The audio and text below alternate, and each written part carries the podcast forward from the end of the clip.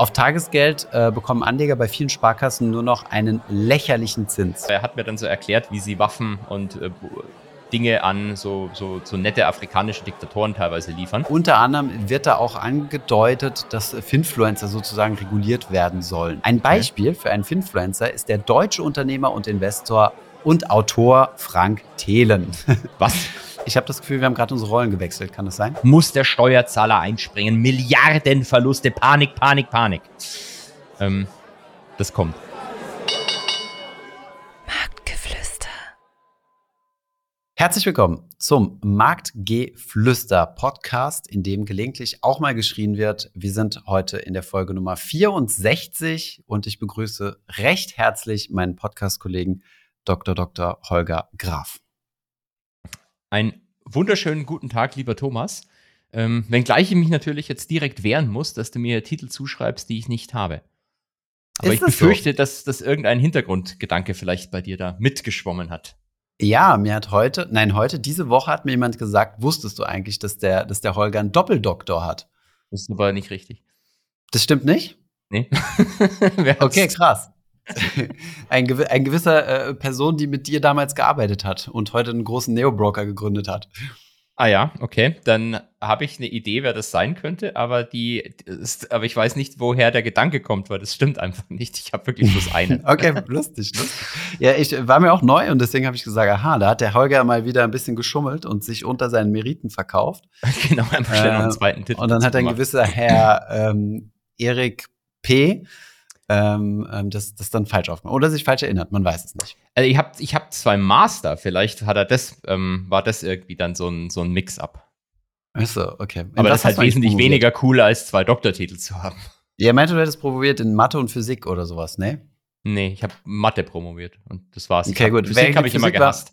Physik war mir auch neu. Echt? Wie kann man als Mathematiker Physik hassen? Ich dachte, das wäre dasselbe. Ja, wobei stimmt Jetzt- nicht. Physik habe ich in der Schule mal geil gefunden, Mathe kacke. Es stellen sich alle Nack Nackenhaare bei mir auf.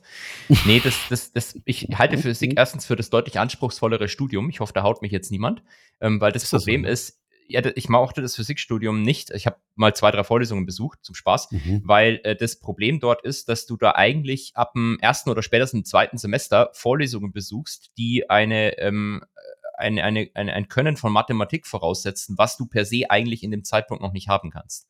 Mhm. Ähm, also gerade so theoretische Physik wird dann auch immer von den Studierenden massiv gehasst, weil da, da wird im Prinzip Mathe vorausgesetzt, was du in Mathe dann von mir aus erst im Schwerpunkt äh, Bachelor oder im Masterstudium machst an, an Grundlagen. Und Mhm. das brauchst du aber dann im zweiten Semester Physik schon. Und Das, das fand, fand ich immer blöd, dass das so Sachen einfach in den Raum geschmissen werden, ohne das mal sauber formal einzuführen. Ja, okay. Das heißt, äh, die Self-Learning Abilities waren etwas eingeschränkt. Genau, und es gibt ja dieses nette Saying, ich weiß gar nicht, woher das kam, ob das ich in einer Vorlesung gehört habe oder ob es über jemand anders erzählt hat. Es hätte sich mal ein Physikstudent gemeldet in der Vorlesung und gesagt, äh, Herr Professor, diese unendliche Reihe, die Sie da aufgeschrieben haben, konvergiert die überhaupt? Weil ich bin mir da nicht so sicher. Und daraufhin hat der Professor gesagt, in dem Moment, wo Sie sich Gedanken machen, ob diese unendliche Reihe wirklich konvergiert, sind Sie im falschen Studium. Echt? Das beschreibt für mich relativ gut Physik. Aber ich halte es deswegen auch für anspruchsvoller. Mhm. Okay. Spannend, spannend. Aber äh, Spannend, gut, spannend, hochspannend. Spannend, hochspannend. Ne? Ja, ich, äh, ich hätte ja auch ganz gerne mal, äh, keine Ahnung, so im Nachhinein gesehen denkt man sich immer, ja, vielleicht hätte ich mal was Sinnvolleres studiert. Aber wenn man so aus dem Abi rauskommt, denkt man sich halt, ähm, denkt man sich halt so, ja, ich will Kohle machen, also, äh, also BWL. Ging dir auch so, oder? Dein Mathestudium hast du auch gesagt, ich will Kohle machen. Ja, ich So, vielleicht hast du ein bisschen weiter gedacht, weil ich meine, so Ja. naturwissenschaftliche, damit, das ist, glaube ich, mehr die Zukunft als so BWL-Armeen, oder? Das ist richtig. Also jetzt mal ohne Spaß. Das ist, das ist jetzt nicht erfunden. Das ist kein Gag, sondern meine Überlegung war damals tatsächlich, ich würde gerne Unternehmensberatung machen. Und dann dachte ich mir Nein. aber mit, ja doch wirklich. Im Abi? Dachte ich, ja, im Abi, nach dem Abi. Und dann dachte ich mir aber mit BWL würde ich doch zu sehr untergehen unter den anderen BWLern. Dann studiere ich lieber Mhm. Mathematik, was mir eh mehr Spaß macht und kann dann Mhm. trotzdem noch Unternehmensberatung machen, weil der da eh egal ist, was du studiert hast. Okay. Das Aber war meine warum, Überlegung Warum damals. will man Unternehmensberatung machen? Ähm, Also außer wegen dem shiny Marketing Bling Bling, was Unternehmensberatungs HR-Abteilungen perfekt beherrschen. Also du hast ja immer das Gefühl, in der Unternehmensberatung wird nie gearbeitet. Du bist die ganze Zeit First Class Am Reisen, Traveln, sammelst, sammelst gerade Meilen. Ähm, und, äh, und wenn nicht, bist du gerade chillig in der Couch und bekommst Smoothies und, äh, und belegte Brötchen serviert. Ja, genau. So, ist ja, so ist ja ungefähr das Consultant-Leben. Das, das war deine Motivation, ja. ja. So. Ja, genau, weil es ist ja auch so. Ähm, es ist ja nicht so, dass die Leute bis, bis vier Uhr in der Nacht da sitzen und dann irgendwelche Slides basteln und E-Mails Aber das sind fancy Hotels, Holger, fancy Hotels. Ja, das war ehrlich gesagt der Grund, warum ich es dann am Ende auch gar nicht mehr machen wollte, weil ich hasse das, in Hotels zu schlafen. Ah, echt? Also einmal geht, aber jetzt so die ganze Woche im Hotel aus dem Koffer leben, ich finde das total scheiße. Ich habe lieber mal ah, eigenes? Bett. Ja. Ah, okay, ja, gut. Mittlerweile bin ich auch so, aber früher ähm, war das so der Aspekt, der mich am meisten gereizt hat. Wo ich dachte, naja, in der Bank ist halt scheiße, da bist du immer wieder im selben Büro und so. Und wenn du mal glücklich bist und mal aus dem Keller raus darfst, dann, dann bist du mal beim Kunden. Was bei mir glücklicherweise echt oft der Fall war. Ähm, ich habe dadurch so aus dem Taxi heraus Paris viel kennengelernt, aber ähm, bei so größeren Banken ist es unüblich. Also, dass du als in den Juniorjahren da mal deinen Desk verlässt. Ähm, ja, du hast ja auch schon viele Stories erzählt, ähm, wo du bei Kunden warst und Kundentermine hattest. viele Stories nicht, aber ab und zu mal welche. Ja. Werbung. Bevor es mit der Folge weitergeht, noch ein paar kurze Worte zu unserem Sponsor, Stock Free. Stockfree ist ein Münchner Finanzportal, welches unter anderem ein Web- und App-basiertes Finanzterminal zur Verfügung stellt. Das kann man sich im Prinzip vorstellen wie Bloomberg, nur so, dass, dass, dass sich das auch arme Finanzprofessoren leisten können. Ich selbst nutze das Terminal sowohl in der Web- als auch in der Smartphone-Variante tatsächlich seit mehr als sechs Jahren, tracke da mein Portfolio, verfolge das aktuelle Marktgeschehen und kann quasi auf täglicher Basis dann sehen, direkt am Handy, wie ich Geld verliere. Das Ganze gibt es in der kostenlosen Variante, die sich auch gut zum Testen eignet. Ich nutze aber seit langem jetzt schon äh, eine der kostenpflichtigen Versionen und zahle für Stockfree Tech 11,99 Euro im Monat. Wenn ihr Interesse habt, schaut gerne mal vorbei und nutzt auch gerne den Link in den Shownotes. Und außerdem gibt es als kleines Bonbon für die Marktgeflüsterhörer einen Bonus. Und zwar bekommt ihr einen Monat lang das Plus oder das Tech-Abo komplett kostenlos mit dem Gutscheincode Servus. Dabei handelt es sich nicht um ein Abo. Ihr müsst am Ende des Monats also nicht kündigen, sondern das läuft einfach automatisch aus und danach könnt ihr euch selbst entscheiden, ob ihr ein Abo abschließen wollt oder nicht. Werbung Ende. Aber ich muss dich bei der Gelegenheit was fragen. Jetzt pass mal auf. Ja. Das habe ich wirklich nicht geplant gehabt, aber fiel mir gerade ein, dass jemand mir geschrieben hat auf ähm, okay. Social Media. Und zwar soll ich den Thomas etwas fragen. Ja. Ähm, ich soll den Thomas fragen, ob er einen Bruder hat. Habe ich. Ähm, und dann sagt er noch, sein Chef in einer der größten Banken in Deutschland hat nämlich sehr große Ähnlichkeiten zu dir. Und ob das dein Bruder sei. Äh, nein, äh, mein Bruder ist tatsächlich das, worüber wir eben gesprochen haben. Äh, äh, äh sinnvoller, ah, ja. Sinnvolles Studium, nämlich äh, Ingenieur. Der hat keine Ahnung, was studiert. Also irgendwas mit Ingenieurwesen. Erst mhm. in Saarbrücken, dann ist er nach Aachen und dann dort einen Master gemacht und ist jetzt, wie nennt man das, wenn, wenn du promovierst beim Fraunhofer. Fraunhofer Institut. Und Weiß ich auch nicht, aber es hört sich an, gerade. Er macht was Richtiges für die Gesellschaft, nicht so wie wir. Genau. Und jetzt Achtung, jetzt kommt ein Trigger-Thema, ähm, um, um ein bisschen Engagement hoch zu, äh, hoch zu, äh, hochzubringen. Ähm, sein Spezialgebiet ist tatsächlich 5G. Also wie man quasi über 5G-Netze Menschen impfen kann. Nein, Scherz beiseite, aber es, sein Thema ist wirklich 5G-Netze. Du, ich, ich hasse es. Ich kann das ehrlich gesagt nicht mehr hören. Jetzt haben wir erst ganz über 3G diskutiert. Frau Merkel damals mit ihrem 3G und jetzt kommst du mit deinem 5G. ähm, äh, das Einzige, was jetzt noch fehlt, ist, dass wir über Chemtrails diskutieren. Ja, das heben wir uns zur nächsten Folge auf, würde ich sagen. Nein, aber Scherz beiseite, das ist wirklich so sein, sein Fachgebiet, das ist er super gut drin und äh, ja. Aber nein, hat mit Bank tatsächlich nichts zu tun. Ich habe ihn immer versucht zu motivieren, weil in solchen Instituten entstehen ja super viele Ideen und super viele Patente und weiß der Geier was, ne? Und äh, was ich halt immer krass finde, ist, dass die, also es wird ja richtig viel gefördert, also die müssen ja ihre Projekte finanzieren, einmal aus dem Fördertopf, aber um den mhm. Fördertopf abzugreifen, muss dann gewisse Summe von der Industrie bekommen.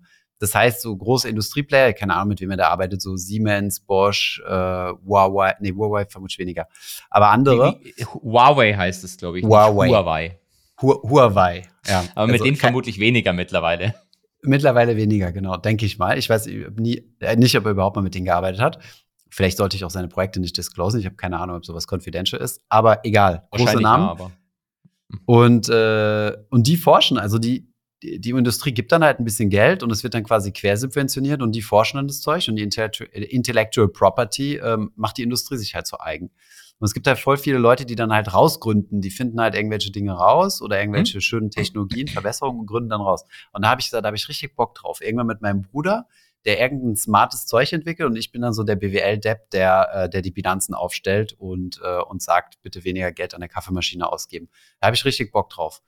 Das ist so Entrepreneurship, wie es halt nicht hier bei uns in Berlin ist. Ähm, wie gibt es dieses schöne Zitat? Wir brauchen ja nicht die 75. Dating-App sondern halt so direkt am, am Aachener Campus oder so äh, mit super smarten Leuten geilen Stuff bauen. Da hätte ich Bock drauf. Nicht so wie Berlin, sondern wirklich smarte Leute, oder wie? Habe ich das gerade so ja, richtig Berlin, rausgehört? Ja, in Berlin gibt es auch smarte Leute, aber da habe ich das Gefühl, dass halt sehr viel, ähm, es geht halt viel um Geld. Also, weißt du, was ich meine? Ja. Ähm, irgendeine Idee und jetzt müssen wir krass viel raisen. Da geht es halt vor allem drum. Oft. Ist ja nicht per se schlecht, aber vielleicht mal irgendwas anderes mit ein bisschen mehr Impact. Aber gut, wir weichen, wir weichen hardcore wir, ab gerade. Wir weichen Thema. zu sehr ab. Ich wollte noch einen ganz blöden Kommentar machen. Gibt, äh, machen die, macht er auch Dual-Use-Geschichten? Weil ich habe gehört, Dual-Use ist eigentlich so wirklich das, das ganz groß im Kommen jetzt. Was ist Dual Use? Der Name sagt mir was aber. Wenn du was Schönes erfindest, was irgendwie einen total super zivilen äh, Zweck hat, aber du gleichzeitig auch eine Bombe damit bauen kannst. Ah, ja, stimmt, genau. Ja, das kommt echt gerade. Da, da, da, warte mal, wo waren das nochmal? Da war doch im OMR-Podcast vor kurzem mal so eine Firma, die so Dual Use Drohnen, glaube ich, ja. Und die haben richtig krass Kohle eingesammelt, weil die halt viel in der Ukraine eingesetzt werden oder werden sollen. Hm. Ich, habe hab einen Freund aus dem Studium, äh, wird schon länger nicht mehr gesehen. Ähm, baut, baut Bomben? Ja, ja, äh, äh, ernsthaft, ist für einen relativ großen bekannten Waffenkonzern tätig, auch schon seit x Jahren, aber wie gesagt, mhm. ganz lange nicht mehr gesehen, jetzt weit, weit vor den aktuellen Konfliktherden. Du musst dich ähm, rechtfertigen. Hat, ja, ich der, der hat nicht, dass er die losgetreten hat. Nein, das glaube ich auch nicht, aber er hat mir dann so erklärt, wie sie, wie sie Waffen und äh, Dinge an so, so, so nette afrikanische Diktatoren teilweise liefern und mhm. wie du so Exportbeschränkungen umgehen kannst. Ähm, mhm. Also es ist schon ein Markt, der eine gewisse moralische Flexibilität voraussetzt. Hm. Ja.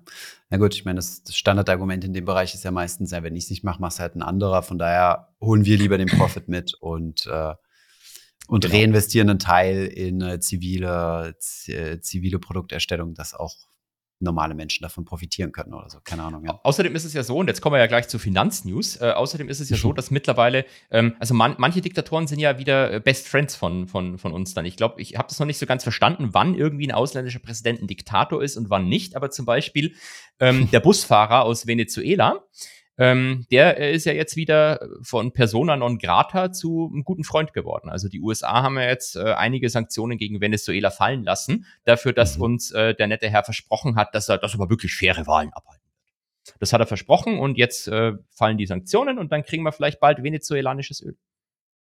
Ja, ich meine, wenn sich, äh, wenn sich im, im, im Middle East äh, die, die Situation ein bisschen zuspitzt, äh, wonach es ja zumindest im Moment leider aussieht. aussieht. Genau ähm, ist Venezuela. Ich glaube, es ist ja eh das Land, was auf den größten oder genau. zweit oder dritt, also nee, nee, größte, Top-Platzierung. Größte, echt? Größte die haben, glaube ich, die größten Ölvorräte der Welt, genau. Was mhm. verrückt ist, weil es eins der ärmsten Länder, äh, gut, es ist vielleicht nicht eins der ärmsten Länder, aber ein, dafür, dass die so viel Öl haben, sind die relativ arm. Ähm, mhm. was, was sicherlich auch dem, dem, den Sanktionen. Der politischen Stabilität, ja. Ja, der politischen Stabilität natürlich auch irgendwo den Sanktionen zuschreiben kann. Ähm, mhm. Aber ähm, das, das geht, glaube ich, jetzt zu weit in Gesellschaftspolitik rein, von der ich mich überhaupt nicht auskenne. Mhm. Ich weiß ja, nur, dass er Busfahrer war früher. Das ist echt ziemlich crazy. Ich glaube, ich habe die Story schon mal erzählt, aber ich habe einen guten Freund äh, aus Venezuela, einen Studienfreund, den habe ich damals in der Warteschlange zur, ähm, für Stipendien kennengelernt. Also die Uni hat so Stipendien ausgeschrieben. Mhm ähm, für also verschiedenste Kriterien, aber zum Beispiel auch Kriterium, wenn, äh, wenn du aus einer einkommensschwachen Familie kommst.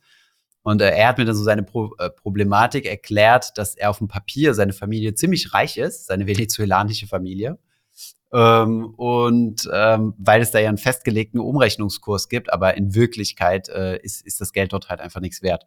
Und deswegen musste er halt die Administration der Uni davon überzeugen, dass das, was da steht, ihn nicht zu motivieren. Ich glaube, das hast du schon mal erzählt. Es kommt irgendwie ja, so, sehr bekannt vor, diese ja. Geschichte.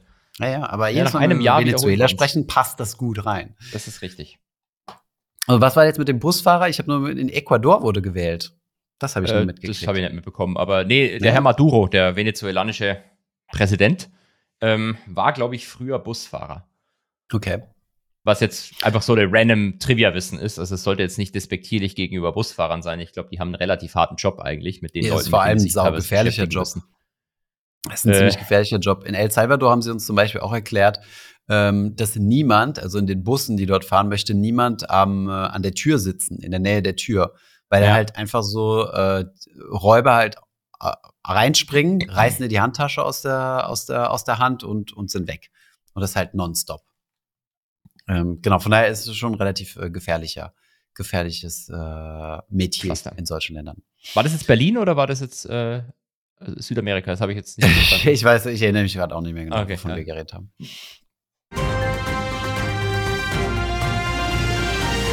Die Wochenhighlights. Sehr gut. Was haben wir Dann, denn so auf ähm, der Liste? Du hast ein bisschen was, oder? Du hast was Cooles zu erzählen.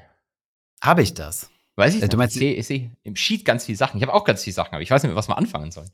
Ja, einfach von oben nach unten. Ich wollte nur mal, machen wir nur mal gerade deinen Punkt. Was ist denn ein Pod? Dem Pod gehen die Trader aus.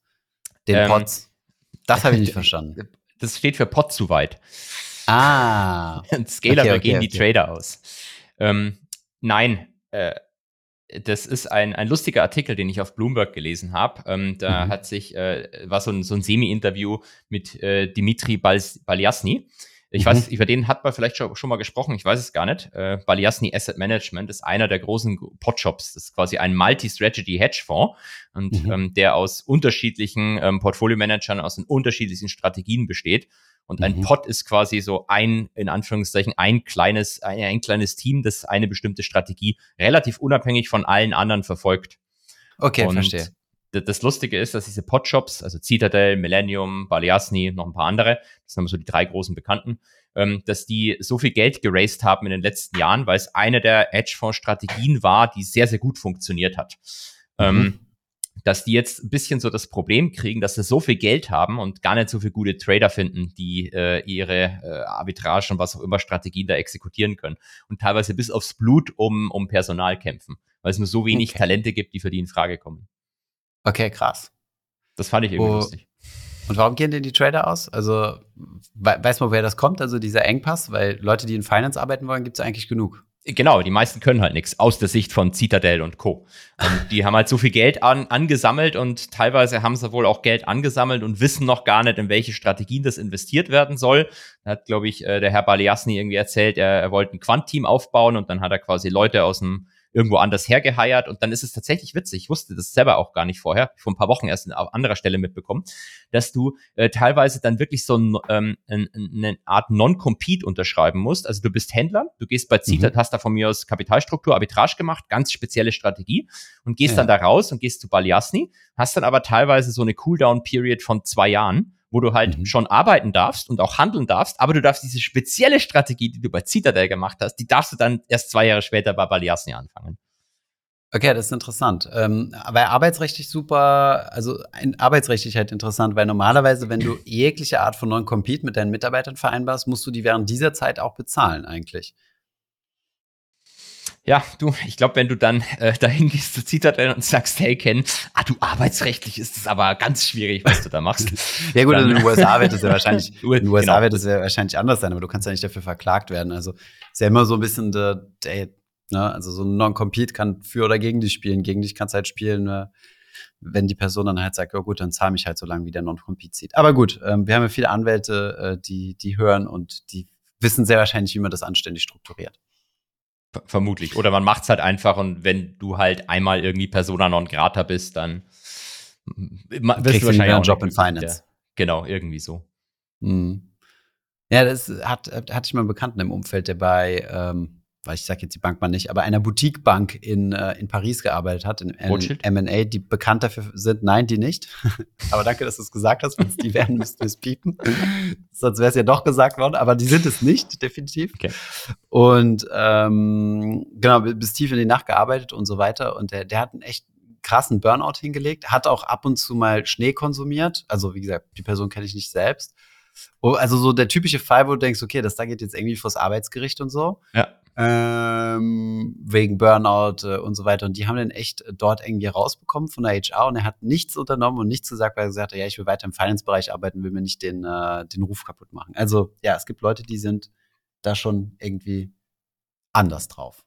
Wobei ich sagen muss, ich weiß gar nicht, wie das in Deutschland ist. Also ich kenne schon Leute, die dann bei einer großen angelsächsischen Investmentbank raus sind und dann ging es erstmal über die Anwälte, wie hoch denn jetzt am Ende die Abfindung sein wird. Ja. Und da jetzt nicht bloß einen, sondern da kenne ich mehrere Stories. Also ein, ein, ein, jemand hat mir sogar vor kurzem noch geschrieben, ja, äh, mach jetzt schon mal, was ich weitermache, aber jetzt muss ich erst mal gucken, wie, was die Anwälte wegen der Abfindung machen. Hm. Ja, gut, ich aber meine, gerade, also wir hatten das Thema ja schon mal, ähm, wo, wo man mir die Frage gestellt hat, wie kann das denn sein, arbeitsrechtlich, dass du bis tief in die Nacht arbeitest und solche Dinge? Ja, es kann halt einfach nicht sein, aber es ist halt einfach gängige Praxis. Und äh, später wirst du dir dann halt uneinig. Also ich war auch zum Beispiel über meinen Abgang in meiner Bank war ich nicht ganz happy gewesen. Also Abgang im Sinne von wann ich gehen kann und solche Dinge. Und mhm. dann habe ich halt auch angefangen, einfach mal Belege zu sammeln, dass die elf Stunden Ruhezeit, die du eigentlich haben musst, durch den Moment, wo du deinen Job verlässt und im nächsten Moment, wo du deinen Job wieder antrittst, ähm, nachweislich nicht haben stattfinden können. Und äh, schlussendlich haben wir uns alles geeinigt und so weiter. Und äh, aber ich glaube, da gibt es halt einige Leute, die gehen da in diesen Cases schon schon ein bisschen weiter. Ja. Das war ja mit. Und da ähm, knicken HR-Abteilungen auch ziemlich schnell ein. Also ich glaube, den meisten Menschen ist es nicht ja. bewusst, ähm, dass, eine, dass eine Bank vor allem wegen Reputation, aber, aber Großkonzerne insgesamt dir lieber mal ein bisschen Schweigegeld äh, hinschieben. Dann unterschreibst du halt so ein NDA, ich rede darüber nicht. Und dann, ähm, dann haben sie sich den juristischen Krempel. Weil juristisch Fights können die sich ja leisten, aber die Frage ist, Hast wollen sie ein Reputationsrisiko eingehen? Ja? Genau. Und wenn sie genau. den dann noch öffentlich verlieren, dann ist es ja quasi ein Aushängeschild, wo dann halt jeder Mitarbeiter sich anhängen kann. Ja. Ähm, oder du schreib, gehst halt raus und sagst, ich schreibe jetzt ein Buch über euch, wenn, wenn ihr mich weiter nervt. Hatten wir auch schon mal das Thema, gell?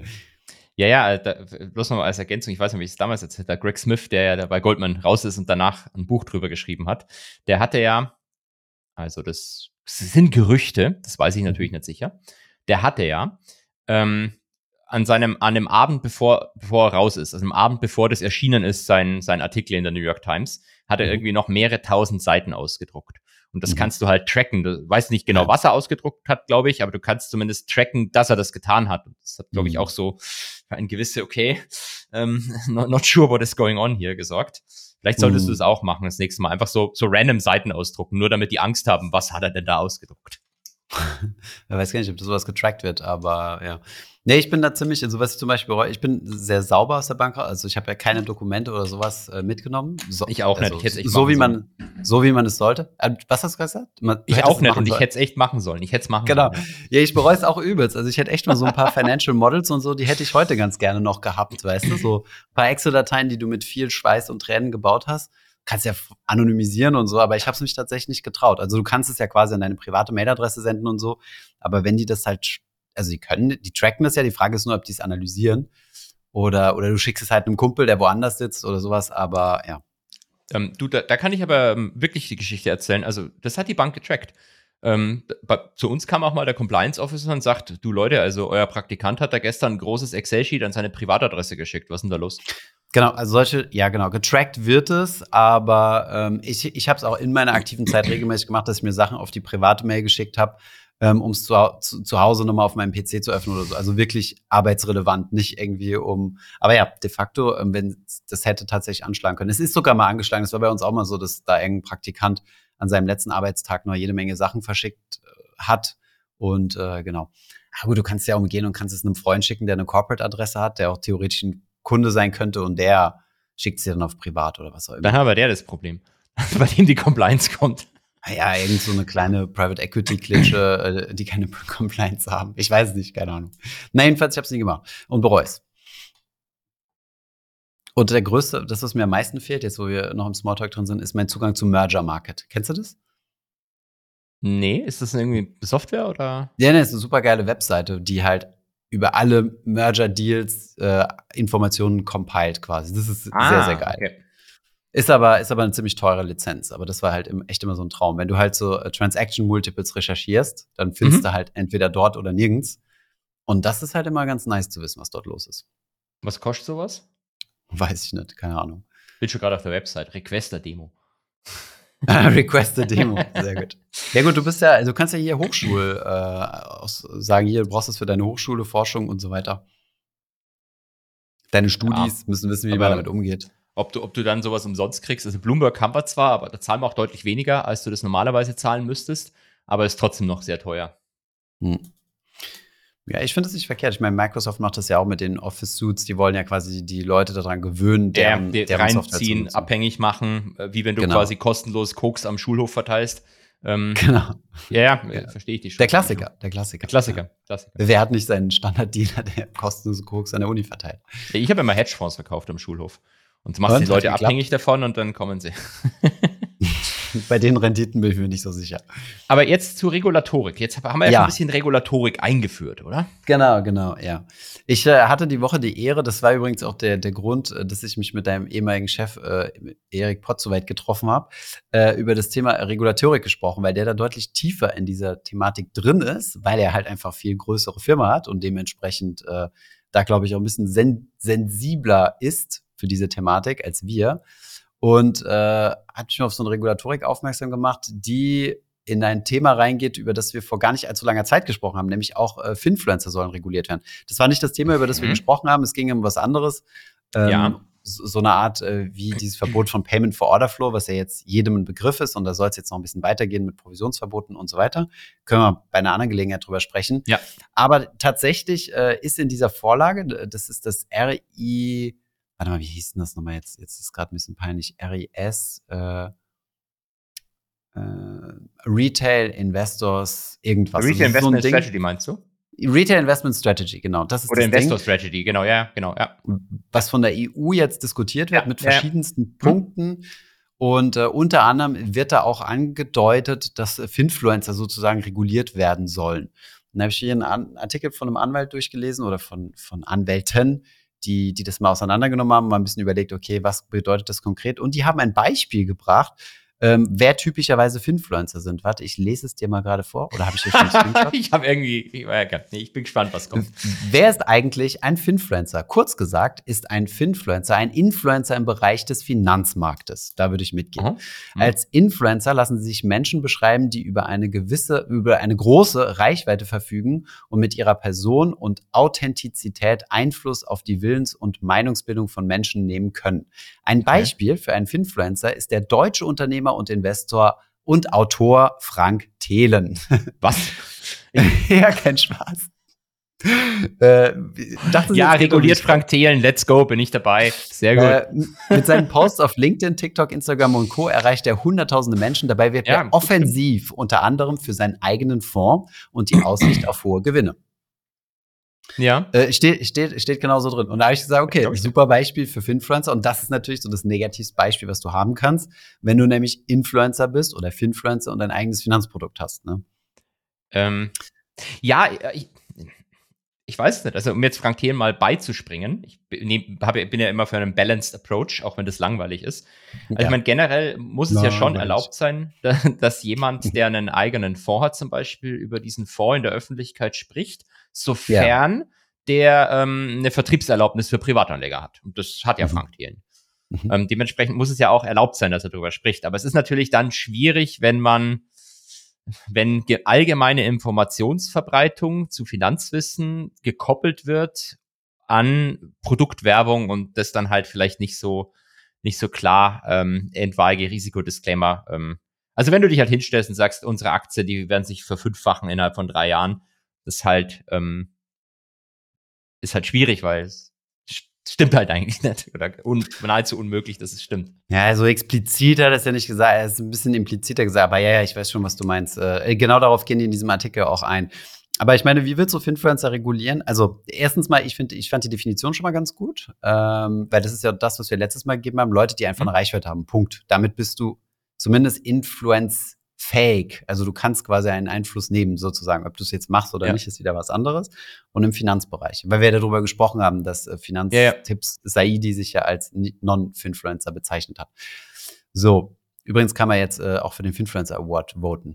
Weiß nicht, Kann ich dafür Finanztipp voten, dann mache ich das. ja, mach das mal. Äh, genau. Äh, den Link hat es jetzt auf ähm, Insta gepostet. Und übrigens, äh, ob du es glaubst oder nicht, wir werden hier tatsächlich aber als Positivbeispiel hervorgehoben. Und die EU würde ganz gerne Finfluencer dazu, äh, ich fand das Wort so geil, warte, ich muss es mal rausfinden, dazu, ähm, haben sie missbrauchen gesagt? Nee Das hoffe ich jetzt nicht, dass sie das gesagt haben. nutzen, um quasi finanzielle Bildung zu betreiben oder sowas. Und in dem Kontext wurden wir dann halt genannt. Ähm, von daher siehst du halt von wo bis wo es halt geht, ja. Und die Regulatorik, wenn ich das jetzt richtig verstanden habe, soll eigentlich nur die Anbieter von Wertpapieren, also diejenigen, die Finanzprodukte machen und mithilfe von Finfluencer werben, in die Haftung reinnehmen. Das heißt, ach stimmt, wenn, das weiß ich sogar. Ja, das habe ich schon mal gehört. Dann, dann äh, nicht den Finfluencer kriegst du dran, sondern den, das, den, den Broker oder so, der den Finfluencer genau. heiert. Ja, ja, das ist clever, aber der, wenn Finfluencer in Dubai sitzt, aber der Broker halt nicht, dann kriegst du den äh, indirekt dran, indem der Broker ihm halt die Kooperation kündigt. Ja, genau. das ist clever. Äh, finde ich auch, finde ich auch tatsächlich, weil schlussendlich äh, das Finanzprodukt, mit dem du ja gegebenenfalls Geld verlierst, ist mhm. ja das, was äh, schlussendlich reguliert werden muss. Ähm, was tatsächlich dann aber für, Finf oder für Firmen erstens mal bedeutet, dass deren Compliance komplett aufgeblasen wird, dass die Großen, würde ich jetzt mal sagen, davon profitieren würden, weil die Kleinen quasi nicht mehr approached werden. Also machen wir mal ein konkretes Beispiel. Du hast einen Broker, der würde gerne ähm, über Influencer Werbung machen, kann sich aber nicht äh, leisten, 15 Partnermanager einzustellen, die mit jedem Micro-Influencer ja. einen eigenen Deal machen, um dann später zu checken, dass die Werbung, die er quasi macht, auch wirklich compliant ist. Und deswegen werden nur noch Deals mit den Großen gemacht. Also wir würden davon sozusagen profitieren, ähm, auch mit einem deutlich höheren ähm, administrativen Aufwand. Von daher. Ja, finde ich ja. gut. Finde ich gut. Er ist ja auch ich mach, so, ich ne, mach ja als, als, als, als, äh, in meinem eigenen, ähm, meinem eigenen Mini-Instagram-Account mache ich ja eh keine Kooperation oder so mehr. Dementsprechend ist mir egal. Ich finde es gut. Okay. Nee, aber es ist ja meistens so, dass die Regulatorik äh, große bevorteiligt und, und, und die Hürde für kleinere tatsächlich schwierig zu überwinden ist. Ne? Ähm, aber auf der anderen Seite, die, die Herangehensweise finde ich auch smart, weil ich keine Ahnung habe, wie du sonst für Influencer regulieren willst, wenn du nicht über diejenigen gehst, die die Finanzprodukte wirklich schlussendlich anbieten, ja. Ähm, vielleicht eine Ergänzung noch. Also Finfluencer werden ja schon in gewisser Weise reguliert. Auch wenn es nicht Finfluencer heißt, sondern ähm, es gibt ja bei der BaFin so eine Liste für die Ersteller von Anlageempfehlungen. Ja. Ähm, also wenn du quasi da gibt es ja die Beratung ist, wenn ich dir individuell sage, hey Thomas, hier der Hedgefonds, ja. let's go, der passt super zu deinem Portfolio. Ja. Ähm, wenn ich aber allgemein sage, dieser Hedgefonds ist ein geiles Produkt, den würde ich kaufen, dann ist das ja keine mhm. Beratung, sondern eine Empfehlung. Und ja. für die Erstellung von ähm, Anlageempfehlungen gibt es schon so eine Liste bei der BaFin, wo du dich dann anmelden musst, wenn du das tust. Mhm, mhm, ähm, ich weiß zwar nicht, was das für Konsequenzen hat, ob dich die da wirklich in irgendeiner Art und Weise tracken oder so. Die Anmeldung ist halt so ein One-Pager. Mhm. Ähm, aber also sowas, sowas gibt es zumindest schon.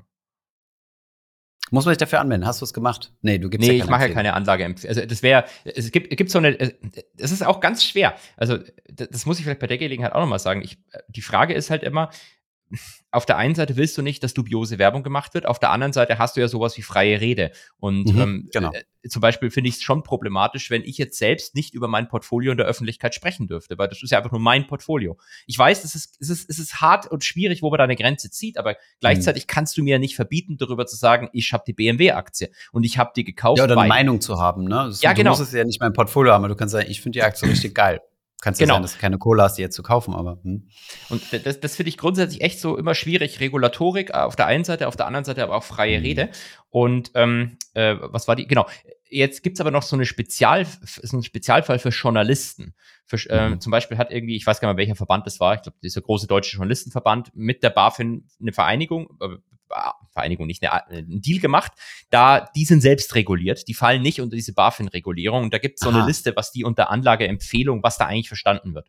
Und mhm. das tue ich nicht. Nämlich, ähm, was da drin steht, eine Anlageempfehlung ist es dann, wenn du eine, eine Richtung quasi angibst, wohin mhm. ähm, sich der faire Preis oder ob du kaufen würdest oder sonst was. Das Ganze muss sich, genau, das muss sich mhm. an die Allgemeinheit richten. Und ähm, das letzte habe ich vergessen. Aber all, also ich, ich, mit dem, was ich sage, erfülle ich quasi diese Definitionen nicht. Dem, weil ich sage zum mhm. Beispiel auch nicht PayPal jetzt kaufen oder Oatly jetzt shorten, außer dass Oatly halt eine scheiß Aktie ist. Das, das aber das ja. weiß ja jeder. Ähm, dementsprechend ähm, glaube ich nicht, dass. Ja, aber wo geht die Anlageempfehlung hin? Wenn du Beispiel sagst, eine scheiß Aktie, ist es ja quasi schon eine Meinung sozusagen und ist ja schon eine Direktion mit drin. Ja, aber das sage ich im Spaß. Ich habe ja keine Ahnung von der Aktie. Ich habe ja nie eine Bewertung durchgeführt oder sonst okay. was. Ich, ich würde jetzt niemals, ich, auch wenn mir Leute schicken und sagen, hey, ich habe die Aktie gekauft, äh, was hältst du davon? Sag ich auch, keine Ahnung. Also ich mhm. schaue ja auch keine Einzelaktien mehr an. Da kommen aber gleich zum Marktview nochmal was. Da habe ich, muss ich mir noch irgendwas anderem auslassen. Aber ich finde es cool, was du da erzählst. Ja, äh, diese Regulatorikumfeld ist super spannend. Also bisher nichts mit damit zu tun gehabt, aber tatsächlich ähm, Es ist verrückt, also diese politischen Implikationen, die da, die da mit drin sind, der Kuhhandel, der da auf europäischer Ebene betrieben wird. Äh, ich meine, bei uns in Deutschland haben wir ja eine riesengroße Do-it-yourself-Community, die in den letzten Jahren entstanden ist. Und äh, da kann man ruhig mal ein paar Ballons fliegen lassen. Und ja. ähm, die, ja, keine Ahnung, ich glaube, dieses Do-it-yourself wird halt jetzt auch langsam reguliert. Also dieses ganze diese ganzen Berater und so weiter, die haben ja schon, die sind ja quasi schon reguliert, aber wenn du mal guckst, so die neuen Generationen sind ja alles Do-it-yourself-Leute. Da geht ja keiner mehr in eine Bankfiliale rein und sagt, Tachchen, ähm, können Sie mich mal zur Riester-Rente beraten und mir mal einen Privatkredit bitte für meine. Bei jungen Leuten, denkst du? Also kann ich mir nicht vorstellen.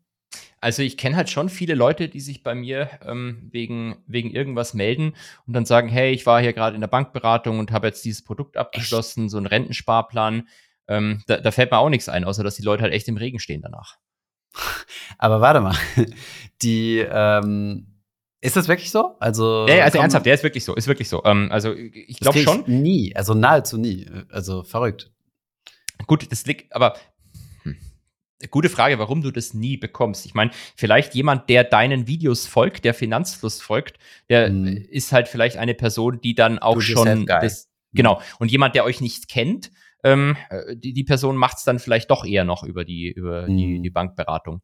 Ich, ich finde ja auch per se Bankberatung nicht schlimm. Also wenn, wenn, selbst Nee, natürlich so nicht. Will ich, will ich auch so pauschal gar nicht sagen. Aber wenn du mal guckst, äh, die Zahlen vom Deutschen Aktieninstitut, Aktionärsquote und dann guckst du in die Altersgruppen rein, da siehst du ja ganz klar, die ganzen Jungen sind in das ETFs. Und, und ETF würde ich jetzt mal pauschal gesprochen als Do-it-yourself abstempeln.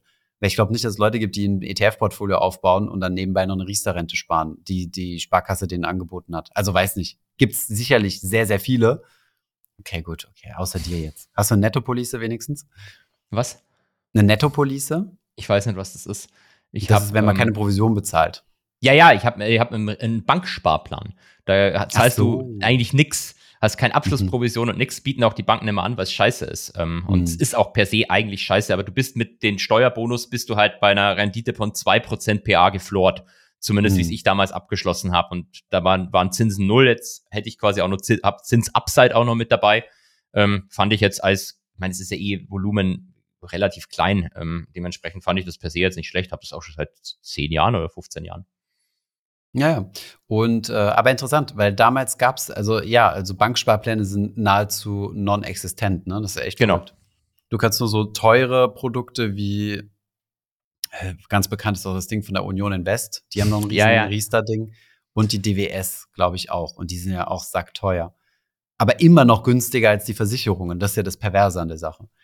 Was übrigens auch gut funktioniert, jetzt wo wir gerade bei Riester-Hacks sind, äh, für die, die es interessiert, was man äh, machen kann, wenn man diese Riester-Sache ausnutzen will, ist, du schließt einen Riester-Bausparvertrag ab. Mhm.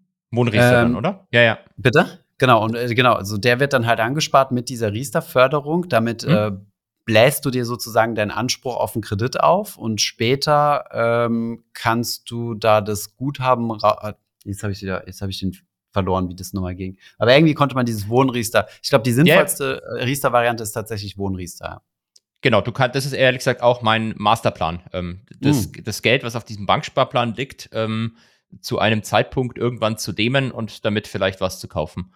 Weil dann kannst du das quasi, ähm, ja, wie, wie, du sagst, ähm, Wohnriester.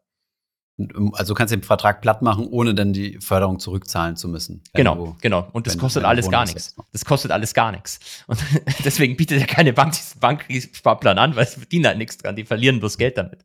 Na, es sind ja Einlagen. Also eigentlich sollten sie an Einlagen schon interessiert sein und sehr langen Einlagen sogar. Aber ich glaube, regulatorisch dürfen sie das einfach nicht, äh, nicht verleihen, die Kohle oder sowas. Und es ist ein riesen Administrationsaufwand. Ja. Verstehe. Äh, okay, lustig, dass du einen Riester. Ich habe übrigens auch einen Riester-Vertrag. Wir haben eben Scherze drüber gemacht, aber ich habe tatsächlich einen Bausparvertrag Riester. Da sind genau 1000 Euro drin, die ich damals zu meiner Ausbildung, also ich habe ja neben dem Studium eine Ausbildung bei der Volksbank gemacht und mhm. deswegen habe ich einen Schwäbisch Hall Riester für Umme gekriegt, also zahl da gar nichts. Mhm. Und äh, den habe ich gestartet damals einfach abgeschlossen und irgendwann habe ich schon 1000 Euro reingemacht, nicht während dem Studium, da hatte ich die Kohle nicht und die liegen da jetzt rum und dümpeln da zu 1% Verzinsung. Aber ich habe die Option, irgendwann diesen Bausparvertrag nutzen zu können für irgendwas. Keine Ahnung, ob mir das was bringt, aber Optionen sind immer gut. Op Optionen sind immer gut und ähm, also ich glaube, die, diese Art von Produkten wird halt ma maximal dann interessant, wenn du so viel verdienst, dass du äh, im Wesentlichen irgendwie 40, 45 Prozent von deinen jährlichen Einzahlungen von der Steuer wieder bekommst. Genau. Ja, aber dafür, dass du kriegst halt Kinder, dann wird's richtig teuer. nee, das, äh, hast, ja? hast du einen Vorteil. Durch Kinder nee, hast du einen Nachteil, Vorteil. Nachteil, Nachteil, Nachteil. Ich dachte, ein Vorteil, weil du eine Förderung kriegst, ein Nachteil, weil du mehr reinbuttern musst. Ähm, nee. nee. du hast tatsächlich äh, ein, ein, äh, bei geringen Einkommen hast du einen Vorteil. Ich habe zu hohes Einkommen, kann man nachgoogeln, ist jetzt auch nicht mega hohes Einkommen, aber wenn du gut verdienst, ist ein Nachteil, weil nämlich ähm, du kriegst eine Kinderförderung, aber mhm. diese Kinderförderung wird dir von deiner eigenen Steuerförderung abgezogen und zwar eins zu eins. Mhm. Und weil du aber dann den Soli-Bonus verlierst, habe ich, glaube ich, so ein Euro im Jahr einen Nachteil durch die Tatsache, dass ich jetzt diese Kinderförderung bekomme. Ja, das, ist liegt am Soli. teuer, das sagt doch jeder. ja, ne, Riese an sich ein, ein, spannendes Produkt, aber in, dem, in, den meisten Fällen ist es halt Crap, weil, ähm, weil die Rendite halt schon mal allein durch Kosten weggefressen wird. Ja.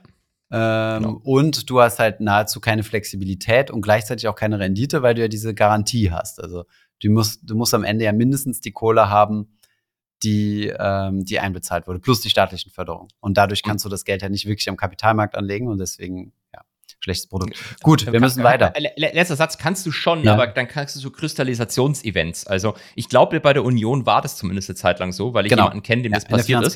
2008. Genau, Aktienfonds, Rentenfonds und die gucken halt immer, der, was der Bondfloor ist, dass sie deine mhm. eingezahlten Beträge bis zum Laufzeitende erreichen. Wenn die Aktien zu stark fallen, schichten die um in äh, Anleihen und bleiben dann ja. teilweise je nach Vertrag unendlich da drin.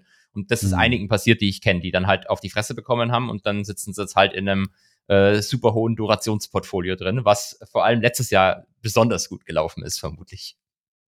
Genau. Und äh, im Corona-Crash sind die alle rausgehauen worden. Es gibt ja diesen Anbieter, die später gekauft wurden. Ich glaube, die hießen Fairriester und Fairrüb ja. oder sowas. Ja. Die wurden ich. dann gekauft von, ähm, von Weltsparen, also Raisin.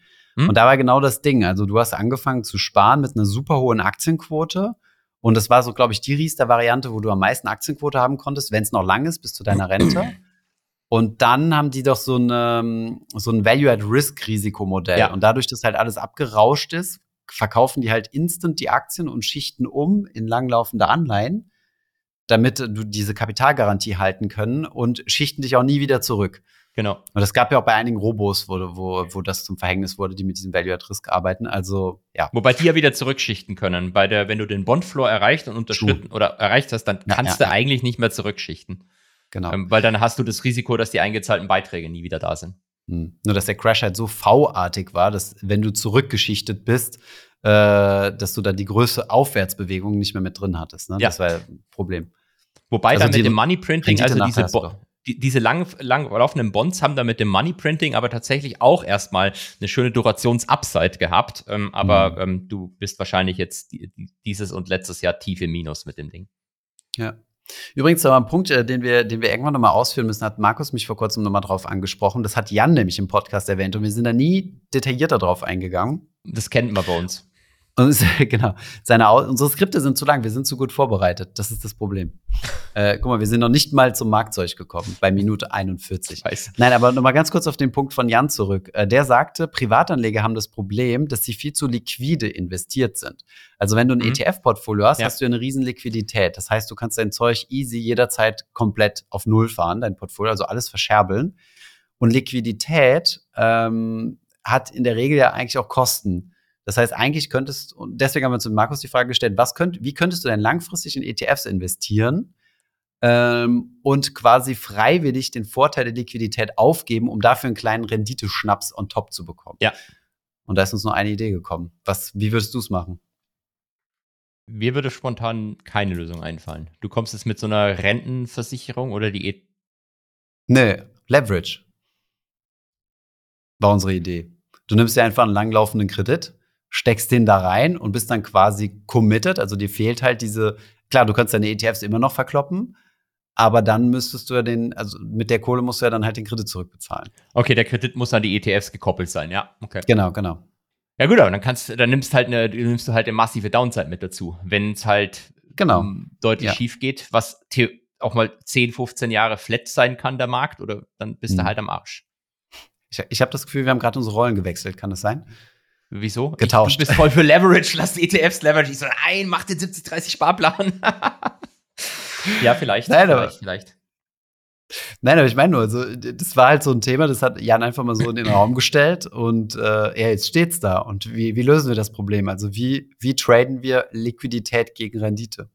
Ich weiß ehrlich gesagt gar nicht, ob du noch eine äh, wirkliche Illiquiditätsprämie im Markt hast. Ähm, das ist ja so der, das Argument von Private Equity früher immer gewesen, dass du eine Illiquiditätsprämie hast, also dass du in Private Equity gehst wegen mehr Rendite. Ähm, bis mittlerweile bin ich mir nicht mehr sicher, ob die wirklich diesem, also äh, Cliff Asness, das ist der Gründer von AQR, das ist so ein relativ großer quantitativer Presse wird sagen Hedgefonds, ich sag Asset Manager, der Hedgefonds-Lösungen anbietet. Aber ich habe von dem die Also letzte Zeit Hedgefonds. viel gehört. Und der hat unter anderem gesagt, das würde ich sofort unterschreiben, er glaubt, ähm, ähm, er glaubt, dass, also früher war Private Equity ein, äh, ein Illiquiditätsplay. Die Leute sind da reingegangen für die mehr Rendite und haben die Illiquidität akzeptiert. Mittlerweile wird dieser, dieser Bug der Illiquidität aber von vielen Investoren als Feature gesehen, weil du halt die Preisschwankungen nicht mehr siehst und Ja. dich gut fühlen kannst, weswegen da relativ viel Geld reingeht. Und jetzt die Frage ist, ob diese Überreturns überhaupt noch vorhanden sind und ob nicht einfach viele Investoren, wie zum Beispiel Deutsche Kenfo, der die Aktienrente managen soll, ähm, vor allem deswegen in Private Equity reingeht, weil die einfach glättere Portfolien haben wollen und eine normale Rendite erzielen, die sie auch am Markt erzielen würden. Mhm. Fand ich ein äh, sehr gutes Argument. Okay, gut. Das heißt, äh, das heißt, äh, wir lösen die Problematik einfach, indem wir sagen, gibt keine Illiquiditätsprämie, einfach weiter liquide bleiben, fertig. Genau. es ich hat ja einen disziplinierenden Effekt, so hat. Illiquidität auch, ne? Genau, Also es hat ja einen deswegen- hochdisziplinierenden Effekt. De- Deswegen äh, ist ja zum Beispiel Vermögensaufbau mit äh, eigenem Wohneigentum, finde ich per se gar nicht mal so blöd, auch wenn das viele Mhm. Finanzinfluencer verteufeln. Aber Mhm. es hat auch diesen disziplinierenden Effekt, dass du verpflichtet bist, immer wieder zu zahlen. Du kannst nicht Ja, einfach mal den. Sparplan aussetzen. Das heißt, wenn du mal ein bisschen mehr die Behavioral Finance Brille aufsetzt, ist es auf jeden Fall ein großer, ein großer Vorteil. Nur, dass sich das quantitativ nicht so gut aus, aus, äh, ausdrücken lässt. Müssen wir mal, kannst du bestimmt mal rausfinden, oder? Was es an mehr, Ja. an mehr, an, an mehr, äh, an mehr Vermögen am Ende gibt. Und dann kannst du dir eine- einen Rendito-Bonus durch Illiquidität. So, jetzt haben wir das Argument von Jan komplett umgedreht. Sehr gut. Erzähl mir was von, äh, äh, von Elliott Investment Managements Paul Singer. Genau, von Paul Singer habe ich äh, gestern ein, ähm, ein kleines Semi-Interview gelesen, also ein Bloomberg-Artikel, wo Aussagen von ihm vorkommen. Ähm, Mhm. Wenn man den nicht kennt, der liebe Herr Singer hat äh, mit Elliott, äh, das ist sein, sein, sein Asset Manager, ist als Activist Investor bekannt. Also der, Mhm. de- den, den magst du nicht. Hm, Wenn, wenn so ein normaler Hedgefonds deine Aktie kauft, merkst du das nicht. Wenn der Herr Singer deine Aktie kauft, dann merkst du das, weil da kommt spätestens zwei, drei Tage später ein öffentlicher Brief an dich Mhm. als, als Vorstandsvorsitzende zum Beispiel. Ich glaube, mit Frau, mit Marissa Meyer hat er sich damals auch gebettelt. Ähm, Von und in ähm? Facebook. Marissa Meyer, war das Facebook? Ne? Nee, Yahoo. Ähm, Yahoo, ach, stimmt, genau. Ja, ja, okay. Wegen dieser Aufspaltung, ähm, äh, an wen verkaufst du? Die hatten doch Alibaba, ähm, äh, äh, relativ viel Alibaba-Anteile. Und wie kriegst du das aus so. der Struktur raus? So. Und da Mhm. hatte er genau die gegenteilige Auffassung von ihr. Sie wollte, glaube ich, Alibaba verkaufen und er wollte, dass alles andere verkauft wird und nicht Mhm. Alibaba. Ähm, und äh, in Argentinien zum Beispiel, ähm, da äh, wird wahrscheinlich nie argentinischen Boden betreten dürfen, weil die würden ihn wahrscheinlich sofort umbringen. Ach so. Ähm, der hat, Weil er der mal gegen der die gewettet oder auf die Staatspleite gewettet hat, ne? ja, nee, sie, er, hat, er hat äh, äh, Anleihen gekauft und hat Mhm. dann nach, also nach einer Umschuldung und hat dann aber gefordert, dass er bitte sein ganzes Geld zurückbekommt, hat Argentinien Mhm. USA verklagt jahrelang, hat gewonnen die argentinische Präsidentin hat sich geweigert, ihn auszuzahlen und dann ist sie deswegen in den Default gegangen und ihr Nachfolger hat aber den armen Herrn Singer dann ausbezahlt.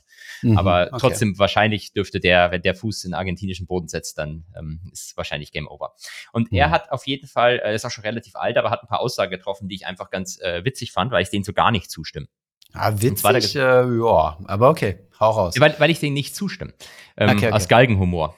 Er hat Mhm. gesagt, ähm, der, der, die, die Welt ist im Moment, äh, wesen, es ist alles wesentlich dramatischer, als die Märkte das einpreisen. Und er also wir sagt, sind zu optimistisch. Genau. Mhm. Ähm, the world is now completely dependent on the good sense of leaders to avoid Armageddon. Also er, er sagt halt, wir stehen so kurz, ist vielleicht nicht kurz, aber stehen doch deutlich näher dem Atomkrieg, ähm, einem zivilisationsendenden Atomkrieg, als wir das viele, viele, viele, viele Jahre getan haben. Das, ohne mich auszukennen, würde ich dem zustimmen. Der, ähm, der andere Dings äh, hat es auch schon vor Jamie Diamond. Jamie Dimon. Nee, nee äh, der andere. Ähm, der hat auch Bill gesagt, Eggman. wir sind Tough Times. Ah, okay. Tough mhm. Times. Und Bill Eggman hat tatsächlich gesagt, er hat Angst vor dem Atomkrieg. Ähm, mhm. er, er, träumt vom Atomkrieg. Äh, naja, und äh, äh, dann sagt er irgendwie noch, it's hard to avoid the conclusion that investors aren't nearly as worried as they should be. Ähm, und dem würde ich jetzt so nicht unbedingt zustimmen. Weil da hatten wir doch schon drüber gesprochen. Dein Portfolio kann es ja wurscht sein, wenn ein Atomkrieg ausbricht. Also dann ist eh egal. Dementsprechend halte ich das für dumm, dein eigenes Portfolio danach auszurichten, weil es kannst du eh nicht hatchen und es ja gut, das ist ja, so der wurscht. Worst, Worst Case, aber bis zum absoluten Worst Case gibt es ja noch eine Downside und dann geht es ja halt runter sozusagen während der Zeit. Ne? Genau. Aber ja, es ist auf jeden Fall eine sehr, eine sehr schwarze Sicht der Dinge, definitiv, ja. Also das finde ich, fand ich auch beeindruckend, als ich das gelesen habe, so, so krass negativ, weil man hat ja schon das Gefühl, dass wir uns so seit dem letzten Hoch in 21 in so einer Depri-Phase befinden am Markt. Geht so ein bisschen seitwärts, dann wieder runter, dann wieder ein bisschen seitwärts, dann wieder ein bisschen runter. Dann jetzt Anfang des Jahres ging es, glaube ich, ein bisschen hoch, aber auch nicht so wirklich. Oh, Und, ja, äh, aber fast Alltime-Highs wieder erreicht. Ehrlich? Aber halt, ja, aber halt nur wegen sieben, äh, äh, ich glaube, der DAX war sogar am Alltime-High. Aber halt wegen, ähm, sieben Aktien, USA, ja. wegen sieben Aktien in den USA. Bei, beim DAX kannst du andere Argumente zücken. Ähm, aber äh, es haben viel, viele, äh, der Equal Rate Index hat es nicht mitgemacht. Deswegen viele Investoren ähm, fühlen sich so, wie du gerade beschrieben hast, ja. Mhm. Und äh, für ihn ist das noch nicht schwarz genug. Also. Ja, wobei er, glaube ich, auch dafür bekannt ist, dass er immer so ein bisschen eher negativ ah, ist das so? Okay. Das ja. ist so quasi der Crash-Prophet der USA. Das ist nicht unbedingt, also den würde ich jetzt halt im Crash, weil der, der setzt halt, wenn der halt was sagt, setzt er halt im Service auch Geld darauf. Also mhm. Also es jetzt, der Burry zum Beispiel ist ja wirklich immer sehr, sehr negativ, aber setzt dann auch mhm. immer sein eigenes Geld. Dementsprechend respektiere ich so Leute halt mehr, als wenn sich jemand einfach hinstellt und sagt, ich habe schon ein Buch geschrieben, der große Crash, bei mein Coaching. Schon Buch geschrieben, genau. Das, das, sind, das sind halt eher Derzeit läuft noch alles, aber wir fahren mit Vollgas und Handbremse. genau, so in genau. Der Richtung. Genau. Okay, ja, also ja. wieder ein bisschen mehr Pessimismus bitte und dann, äh, dann läuft die Sache schon. Gut, so gehen wir in den Markt, oder? Würde ich mal sagen. Ge gehen, wir, gehen wir in den Markt, damit sich die Leute nicht beschweren, dass der Markt noch weiter rausgeschoben wird. Äh, Aber der Markt, also S&P 500. Genau, richtig, der, der, einzige Markt. ähm, nee, äh, ich glaube, das Spannendste äh, äh, auf, auf breiter Ebene ist, ist, im Moment wirklich dieses Zinsthema. Also mhm. wir, wir sind jetzt bei den zehnjährigen Anleihen ähm, kurz vor den magischen 5%, nämlich gestern waren wir bei 4,99. Mhm. Ähm, ich kann mal gucken, wo wir jetzt gerade sind. Das, was ich jetzt sehe, sind aber, glaube ich, noch Indikationen an, ausgerechnet aus Futures wahrscheinlich, weil der Markt ja noch nicht aufgemacht hat. Aber wir sind so immer so knapp drunter, so 4,96. Und ähm, es gibt Aussagen von, von witzigen Menschen wie Michael Hartnett von der Bank of America. Ähm, solange die zehnjährigen Zinsen unter fünf Prozent bleiben, ist alles gut. Wenn die aber mhm. darüber hingehen, dann ähm, würde sich der S&P auch nicht mehr über 4.200 Punkte halten können. Mhm. Das findest du mega spannend, sowas, oder? Nein, aber ich war nur kurz am überlegen, warum? Weil die alternative langfristige Anlage zu, äh, zu attraktiv ist. Also wenn ich 5% safe, 5% oder mehr safe haben kann, warum soll ich dann noch mit Aktien zocken? Ja, ist ja wirklich so. Also die, die Frage mhm. ist tatsächlich wirklich, wenn du, vor allem aus Pensionsfonds zum Beispiel, wenn du deine Pensionsverpflichtungen, wenn du plötzlich fully funded bist, was viele jetzt sind seit, seit letztem Jahr schon, ähm, mhm. wenn du alles aus Aktien umschichten könntest in Anleihen und dann sicher 30 Jahre warten und deinen Verpflichtungen nachkommen kannst, dann stellt sich halt wirklich die Frage, warum man das nicht tun sollte. Warum ja. die risky Stonks haben, wenn die Anleihen das auch tun. 5%. Ich, ich stelle dir gleich äh, einen Vorstand einer Sparkasse vor, der das anders sieht, aber ähm der Kleiner kauft halt keine Anleihen, sondern Aktien. Dementsprechend ist klar, dass es anders sieht, aber. Mhm. Ähm, Nein, ich meine, der, der, sieht das anders, als dass man nicht äh, auf festverzinstes gehen soll. Aber also, ja, gleich dazu ähm, mehr. Äh, auf jeden Fall, ähm, das hat dann gleich wieder die Banken aus der Deckung gewagt. Goldman und ähm, Les Gain Stanley sagen jetzt auch, du sollst auf jeden Fall unbedingt ähm, äh, die, die, die, die zehnjährigen Anleihen kaufen, wenn die jetzt über 5% gehen. Das sei so ein attraktives Level. Okay, ja. Also man soll sich quasi die Zinsen sichern. Ja, wobei ich glaube ich nicht auf lange Sicht. Ja, aber die argumentieren, glaube ich, nicht Zinsen sichern, sondern die argumentieren, der, die, die, die, der, die, der Yield wird dann nicht oben bleiben, der wird runterkommen, was äh, einem Preisanstieg in den Anleihen entspricht, und dann kannst du ja wieder ja. verkaufen.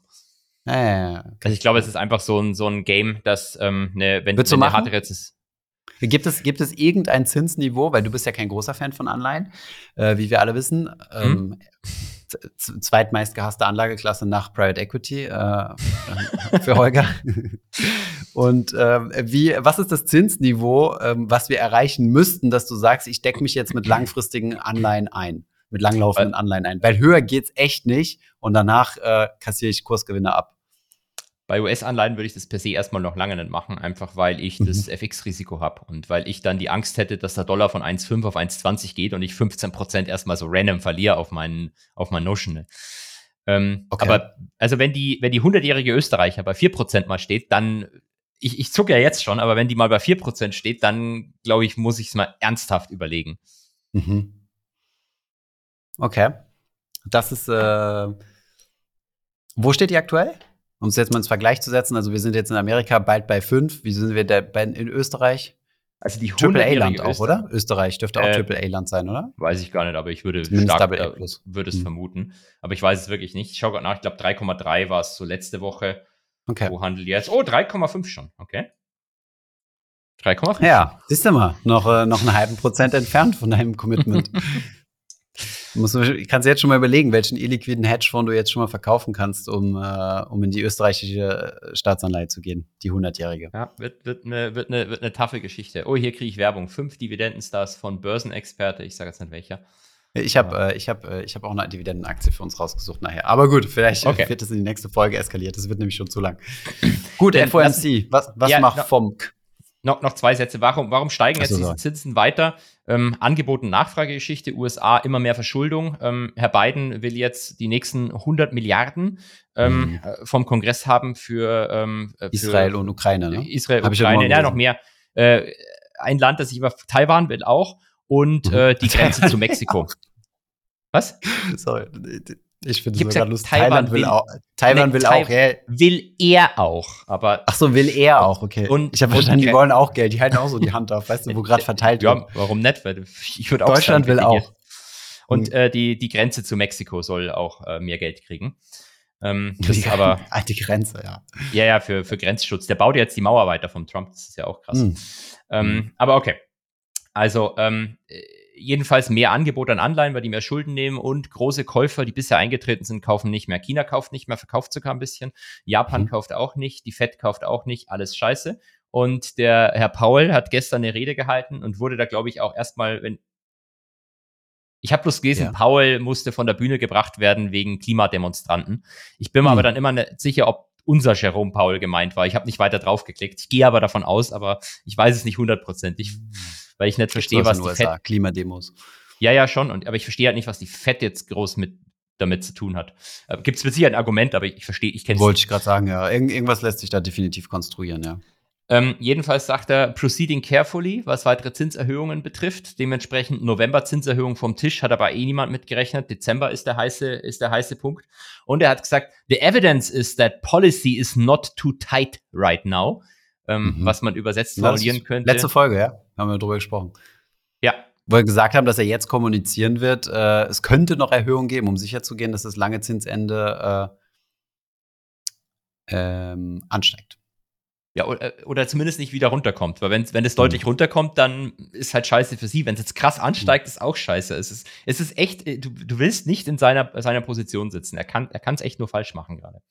Ja. Ähm, ich habe ja. übrigens gerade den, den Kontext zum Klima. Also eigentlich müssten Klimaaktivisten sich ja für höhere Zinsen einsetzen, denn das drückt ja auf den Konsum und weniger Konsum gleich weniger CO2. Ja, wobei auch mal, ich weiß nicht mal, wer es war, ich glaube, es war Bank of America, vor zwei Jahren mit einem Paper ums Eck kam und sagte, eigentlich kann, ähm, können die globalen Zentralbanken den, die gesamte Transformation der Wirtschaft zu einem klimaneutralen Dings da ähm, mhm. finanzieren durch Money Printing. Und das wird maximal drei Prozent mehr Inflation erzeugen. Ähm, die, diese Aussagen sind verschwunden, mit denen möchte man sich im Moment nicht in die Öffentlichkeit wagen, aber das, ich halte es für nicht un, unwahrscheinlich, dass, dass wir in vielleicht fünf Jahren nochmal über sowas diskutieren. Dass die Zentralbanken die Transformation finanzieren, meinst du? Ja, die genau. Also Frau Lagarde äußert sich ja so 50 Prozent ihrer Interviews geht ja auch um Klimawandel. Also das ist mhm. ja ist, ist, ist, ein, ist, ist ein Thema, das die ist nicht das offizielle Mandat, aber man begründet es halt mit Inflationsrisiken. Ähm, und dann wird es halt plötzlich ein Thema. Mhm. Aber wie willst du das konkret machen? Also kannst du dann einfach als Unternehmen hingehen und sagen, so, ich will mich jetzt hier CO2 transformieren, ähm, mach mal Geld. Nee, aber du kannst zum Beispiel sagen, wenn sie wieder Anleihen kaufen, dann kaufen sie nur vermehrt Anleihen von Unternehmen, die bestimmte Kriterien erfüllen, zum Beispiel. Hm, so könntest okay. du es machen. Dann aber natürlich wieder nur Konzerne. Okay. Next so. point. Genau, was haben wir noch? Earnings. Ähm, we dug our own grave with the Cybertruck. Hat, äh, hat Tesla Elon, gesagt. Ja, Elon Musk hat das gesagt. Er selbst sogar nicht. Er selbst Tesla, hat es gesagt. Nee, nee, er selbst mhm. hat es gesagt. We dug our own grave with the Cybertruck. Ähm, weil anscheinend äh, die Produktion da schwieriger ist, als man glauben möge. Ähm, Tesla hat mit den Zahlen enttäuscht, Top- und Bottomline jeweils unter den Erwartungen. Äh, der Stonk war äh, nach den Earnings erst flat und dann hat Elon Musk angefangen zu reden und dann war er 10% im Minus. Ähm, und, aber um das vielleicht auch wieder in ein richtiges Licht zu rücken, selbst nach diesen minus 10% sind sie immer noch 104% ab dieses Jahr. Year to date, krass. Year to date, ja. Schon. Das ist verrückt, ja. Ähm, ich weiß gar nicht, wie es mit äh, den anderen Autobauern aussieht, aber sehr wahrscheinlich weniger rosig. Äh, ja, also wobei Tesla natürlich letztes Jahr dann auch richtig verloren hat, aber ähm, bewertungstechnisch können sie sich, glaube ich, immer noch nicht beschweren. Genau, und hatte ich vorher schon äh, in einem Seitenkommentar angeführt, Les Gain Stanley hat, äh, Dat äh, äh, Zahlen vorgelegt, minus acht Prozent äh, direkt über die letzten fünf Tage da gemacht, weil, mhm. ähm, das fand ich auch ganz interessant, die haben vor einiger Zeit ausgegeben, sie wollen äh, Gewinn verdoppeln äh, mit dem Asset Management. Also Wealth mhm. Management mhm. ist für die der, der große Player. Mhm. Und dementsprechend guckt der Markt natürlich, wie viel Assets sammeln sie ein, wie viele neue Kunden kommen rein, wie viel Geld bringen die mit. Und die Asset Inflows waren äh, äh, deutlich unter den Erwartungen. Und es ist nicht so mhm. klar, wie die eigentlich ihre Ziele damit jetzt noch erreichen wollen. Ähm, der Markt hat auch noch ein bisschen. Sie damals zitiert. eine wankende, äh, eine wankende Schweizer Bank gekauft mit viel Asset under Management. Das wäre die Opportunität gewesen, ins Wealth Management reinzugehen. Das wäre eine Top-Opportunität gewesen, das stimmt, aber ich glaube, da ähm, das hätte, die Schweizer hätten ungern die Amis gezwungen, die zu kaufen, sondern zwingen dann lieber die andere Schweizer Bank, die zu kaufen. Das ist die äh, Frage des Preises, ja. Genau. Okay. Äh, und ansonsten gab es noch äh, Kredit, relativ hohe, was ist relativ hohe, höhere Kreditrückstellungen. Das hat den Markt vielleicht auch noch ein bisschen tangiert, aber ich glaube, diese Geschichte mit dem Wealth Management war irgendwie die Main Story.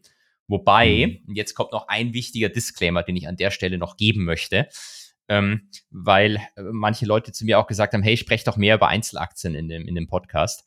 Mhm. Und ich, ich finde schon, dass man so große, bekannte Earnings und wenn es große Bewegungen gab, dazu was sagen kann. Aber ähm, ich finde es schwierig, äh, zu tief jetzt, ich weiß nicht, du, du, stehst wahrscheinlich eh auf meiner Seite in dem Fall. Aber mhm. also, um eine, um eine Equity-Story vernünftig rüberzubringen und zu sagen, hey, wir besprechen jetzt Morgan Stanley und dann besprechen wir Tesla. Mhm. Also da müssten wir uns jetzt drei Wochen nur mit Morgan Stanley beschäftigen oder mit Les Gain Stanley besser gesagt äh, mhm. um da über so halbwegs irgendwie die Story dahinter zu verstehen. Ich halte das für echt schwierig, jetzt hier von einer Aktie zur nächsten zu springen und einfach zack, zack, mhm. zack. Und äh, das ist die, die, das, äh, ja, das, die Aktie kauft er deswegen, die Aktie verkauft er deswegen, wäre ja auch Anlageempfehlung. Oder wie siehst du Also ich glaube, über, über so Big Blue Chips zu reden, ist totlangweilig, weil da gibt's alle möglichen äh, Infos drüber. Du kannst dich da selbst informieren. Äh, was ich tatsächlich interessant, ich habe in so eine kleine Nischenaktie mitgenommen, die gar nicht so nischig ist, äh, wo ich gar nicht wusste, dass die Börsen gelistet sind. Ich habe es unten ins Skript reingepackt. Ähm, oh, so eine Heimatsaktie von mir oh, sozusagen. Das sowas, sowas, Börsen gelistet sind. Ja, siehst du mal? Und äh, da, da denke ich mir, können, können wir gleich dazu übergehen. Also äh, es, geht, es geht tatsächlich um die Aktie von Villeroy und Boch. Und ich weiß gar nicht, ob ihr das kennt, aber ähm, Kloschüsseln, oder? Genau, die machen Kloschüsseln und, äh, und ähm, und äh, also Keramik, sagen wir so, Keramik, also machen die auch äh, äh, Waschbecken und äh, Teller und solche Dinge. Und wir haben vor kurzem uns als echte Saarländer ähm, hat meine Mutter uns, ähm, da wir also jetzt umgezogen sind von Paris und dann haben wir ein neues Geschirr uns besorgt und äh, alles ähm, Villeroy und Boch. Mhm. Also so, so schönes Geschirr, so Geschirrsets und äh, keine Ahnung, 600, 700 Euro oder so kostet das einmal alles für, für zwölf Leute mit allem drum und dran. Und äh, die sind tatsächlich auch börsengelistet. Das fand ich super interessant. Also solche kleinen Stories finde ich dann wiederum ziemlich, äh, finde ich Spannend. dann interessanter, als wenn du, äh, wenn du halt von solchen Megacaps äh, diskutierst, ja. Ich meine, zur kleinen Einordnung, die sind rund 450 Millionen Market mhm. Cap mhm. derzeit und haben äh, im letzten Quartal, glaube ich, eine Übernahme angekündigt von einem Mitbewerber. Eine Sekunde, wie heißen die nochmal? Ideal Standard das war eine Bude, 600 Millionen haben sie bezahlt, also mehr als ihr eigener Wert der Zeit. Aber die haben noch eine ziemlich reiche Familie im Hintergrund, die dürften da einen, einen Kredit geben. Und äh, Ideal Standard ist äh, ein Mitbewerber von denen, die ebenfalls so Kloschüsseln, um dein, deine, deine vereinfachten Darstellung äh, zu, zu, geben, auch Badewannen und solche Dinge, solche Dinge ähm, erstellen und äh, waren vorher in äh, Private Equity Hand von CVC und irgendeiner anderen Private Equity Bude, warte, ich sag dir gleich den Namen. Anchor Capital Group und CVC Credit mhm. Partners, also sehr wahrscheinlich ein Debt-Fonds von, äh, von Ja, die kenne kenn ich. Äh, ähm, guck, jo, das ich, und die hatten heute von CVC an gerade. Die hatten heute eine, äh, die haben heute ihre Zahlen rausgehauen und sind äh, ganze 10% unterm Vorjahreszeitraum der ersten Quartale. Dementsprechend ist die Aktie auch gut abgerauscht und ähm, 2,3% runter, wobei für so, für so eine Cap Market Cap geht es eigentlich 2,3 Das ist doch, doch statistisches Rauschen, Thomas. Statistisches Rauschen, ja. Gepaart mit Earnings. Was ich mir halt dachte, guck mal, es gibt doch voll viele, die immer so sagen, ja, wie viel wäre denn jetzt heute deine Apple-Aktie wert, wenn du damals statt dem ersten iPhone denselben Geldbetrag in die Aktie investiert ja. hast? Und ich glaube, ich mache mir jetzt mal so ein Musterportfolio für meine Frau und sage ihr, wenn wir ähm, statt Geschirr gekauft hätten, für 700 Euro die Villeroy und Boch-Aktie damals gekauft hätten, dann, äh, zumal diese Sets auch an Wert steigen. Also mal gucken, ob unser, ob unser Geschirr die, die, den, den, äh, die Aktie outperformt. Das wäre super interessant. Das bitte ich dich doch wirklich zu tracken. Das fände ich tatsächlich auch hochinteressant. Ich sehe gerade, die haben zumindest einen Trailing Dividend Yield von 7%, was ja eigentlich auch. Ja, äh, das auch, stimmt. Aber das, ah, das müssen wir, aber das, ich, das war auch so ein Ding.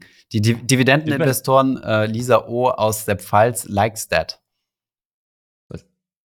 Dieser O aus der Pfalz, stimmt, da war was, da war was, da war was. Ähm, ich wollte bloß schauen, wie viel die, was die äh, dieses Jahr wahrscheinlich an prognostizierten Earnings haben, weil nicht, dass diese Dividendenrendite einfach nur Trailing ist und dieses Jahr wieder bei 3% stehen wird. Aber auf jeden Fall sieht es irgendwie, sieht es irgendwie witzig aus. Ist auf jeden Müssen Fall wir uns hier mal mit drei Wochen mit beschäftigen. Also das kann man schon sagen. Ja, ja. wobei, äh, wenn du guckst, ich meine, 3 Prozent kann man schon sehen lassen. Ja, aber die hat jetzt immer so um 55, 60 Cent geschwankt. In 21 war es ja 1 Euro, im 22 war es ja 1,20. Hm. Ähm, keine Ahnung, ob die das dauerhaft fortsetzen. So. Ich glaube, die Dividende könnte, also die Wahrscheinlichkeit ist hoch, dass die sinkt, weil die müssen ja irgendwie ihre Akquisition finanzieren. Ja, genau. Und dann hast du so ein Post-Merger-Risiko, ne? Also ob geht diese, geht diese Fusion durch oder nicht. Also die geht sehr wahrscheinlich durch, aber wie, wie kriegen die die gut integriert? Ja, so ein, so ein saarländisches Familien, ist ja ein echt deutsch-französisches Unternehmen. Also 1748 gegründet. Haben Sie damals auch schon Kloschüsseln gemacht? Äh, das weiß ich tatsächlich nicht. Aber die Toiletten von Wilhelm Boch sind, äh, sind, sind nicht schlecht. Wir haben zwar keine, aber die steigen jetzt auf zum, zum, äh, zu einer der größeren Player im, in diesem Bereich. Wird ich, eine schöne Präsentation gemacht. Alles durchgelesen. Kann ich nur empfehlen. Investors Relations. Für Leute, die sich informieren wollen. Ist spannender, so kleine Unternehmen, finde ich ehrlich gesagt. Stimmt, als, ja, bin ich auch diese, diese komische Tech-Buden. Dann lassen naja, wir mal das, äh, Netflix raus heute. Kannst ja in einem Satz sagen, was, was da passiert. Was geht hoch, was geht runter. Achso, Netflix, das ist eine ganz komische Art. Also fand ich wirklich komisch. Also Netflix erst mal plus 13 Prozent über fünf Tage, weil sie deutlich mehr ähm, neue Subscriber haben, als mhm. erwartet worden ist. Aber wieder Und weniger Geld aber, verdienen. Let me guess. Ha? Aber wieder weniger Geld verdienen. Äh, ich weiß gar nicht, wie die beim letzten äh, Revenue ist ab, ist, ist 8% ab auf jeden Fall. Earnings sind über den Erwartungen reingekommen. Äh, Revenue eben auch über den Erwartungen. Ähm, die Guidance für die nächste Zeit ist leicht unter den Erwartungen. Aber was ich spannender fand, war so ein Abschnitt, den Bloomberg dazu geschrieben hat. Und zwar, dass Investors have worried that Netflix might lose customers if it forced people who were sharing accounts to buy their own subscription. Das machen mhm. sie ja jetzt. Also sie gehen auf diese Account-Sharing, hauen sie irgendwie drauf. Und mhm. ich weiß nicht, ich, ich verstehe nicht, wie man drauf kommt, dass die dann Akt, äh, Subscriber verlieren, sondern dann gewinnst du ja eigentlich welche. Ich meine, klar, es wird dann teurer für die Leute, ähm, aber äh, mein grundsätzlicher Gedanke wäre gewesen, wenn du die Leute zwingst, dass die Accounts nicht mehr scheren dürfen, dann kriegst du halt mehr Meinst Kunden. Du? Ja, genau, nee, ja, genau. Kriegst du mehr Kunden, okay. weil die Leute dann halt zahlen müssen. Ähm, ja. Habe hab ich nicht so ganz verstanden, woher das Argument kommt, dass sie deswegen weniger Kunden haben sollten.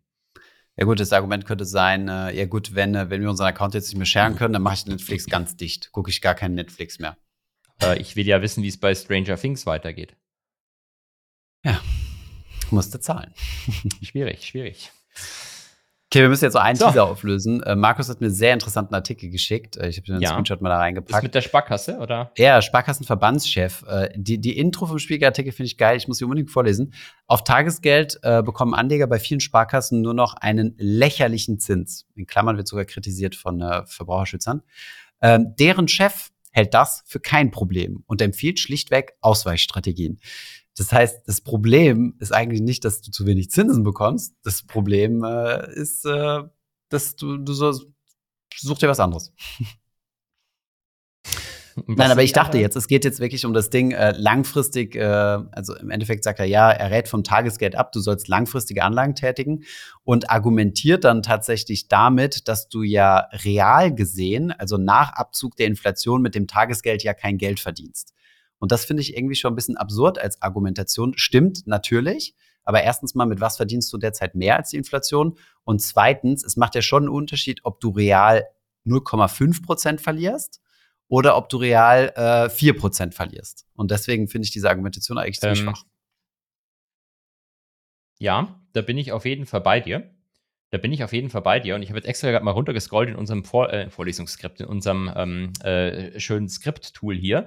Denn äh, mhm. wir hatten uns vor einiger Zeit mal, ich glaube, es war Markus damals, ich weiß es aber nicht mehr sicher, die Inflationsforecasts von der EZB für nächstes Jahr angeguckt und die sind und? eigentlich bei drei Prozent. Mhm. Ähm, und ich krieg bei der DKB Tagesgeld zum Beispiel 3,5 Prozent.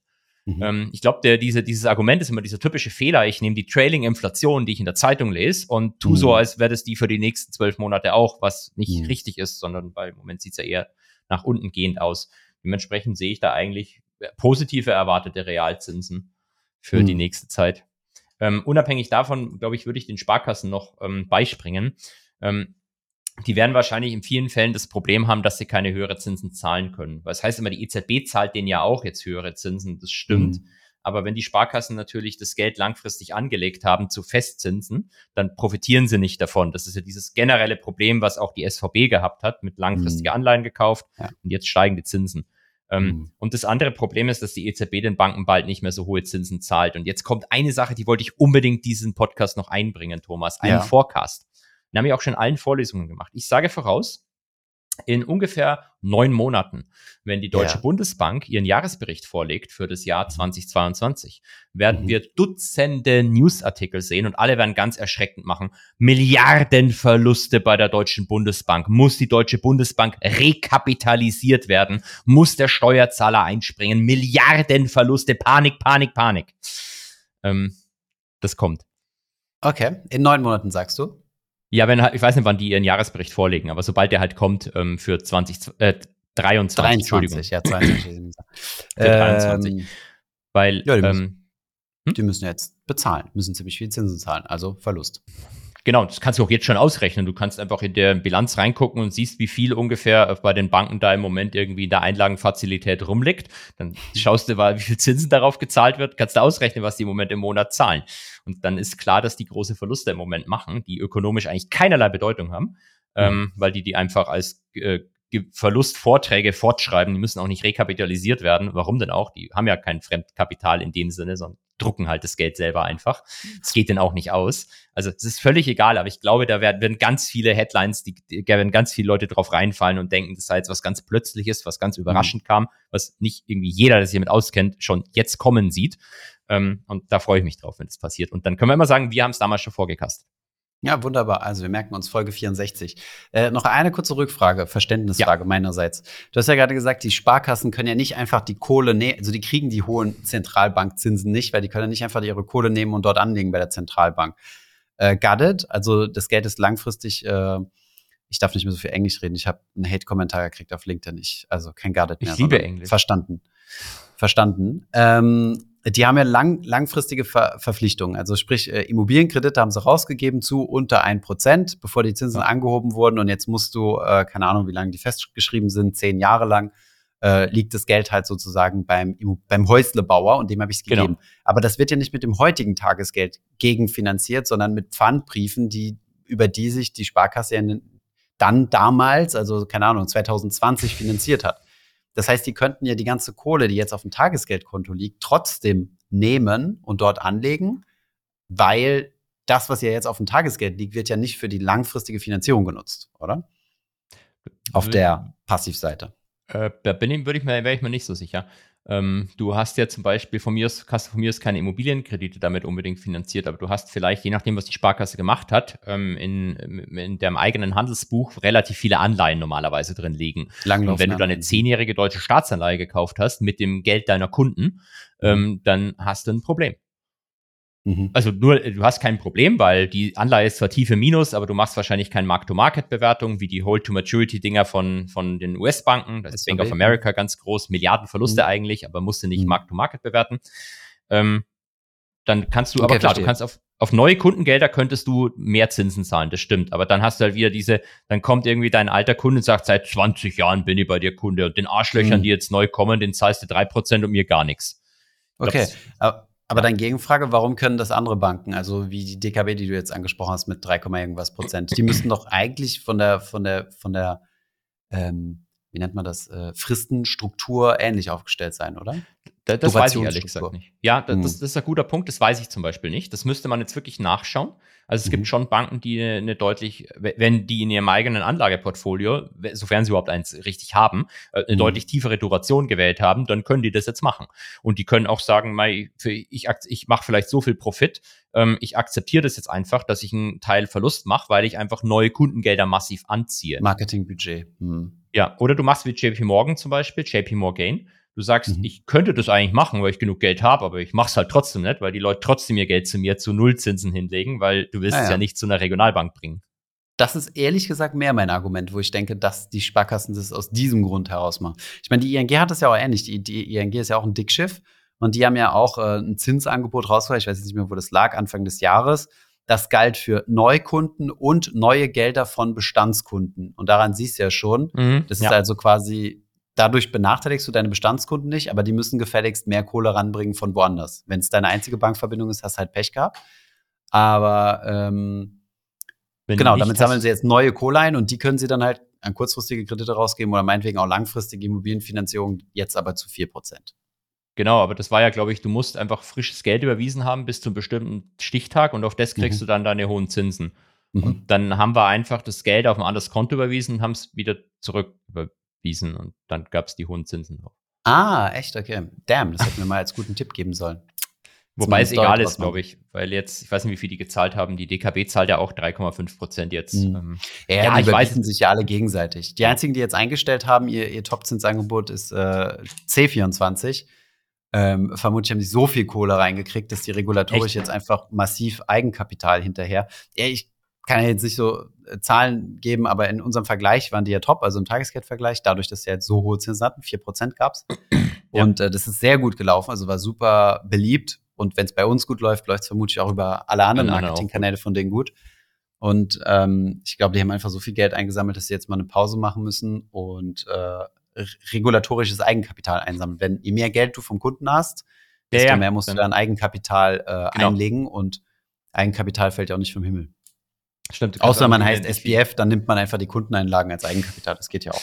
Das soll, soll ja auch funktionieren. Und bevor jetzt die Leute kommen und sagen, hier, der redet immer von seinen Schalt 3,5 bei der DKB, es liegt einfach daran, weil ich da halt mein Girokonto habe. Ich weiß, dass ich bei anderen mehr bekomme. Ich meine, bei Scalable kriegst du ja auch irgendwie 4% jetzt und gibt es sicher halt andere Banken, die auch in der Größenordnung zahlen, aber mir hm. ist es halt den Aufwand entwert.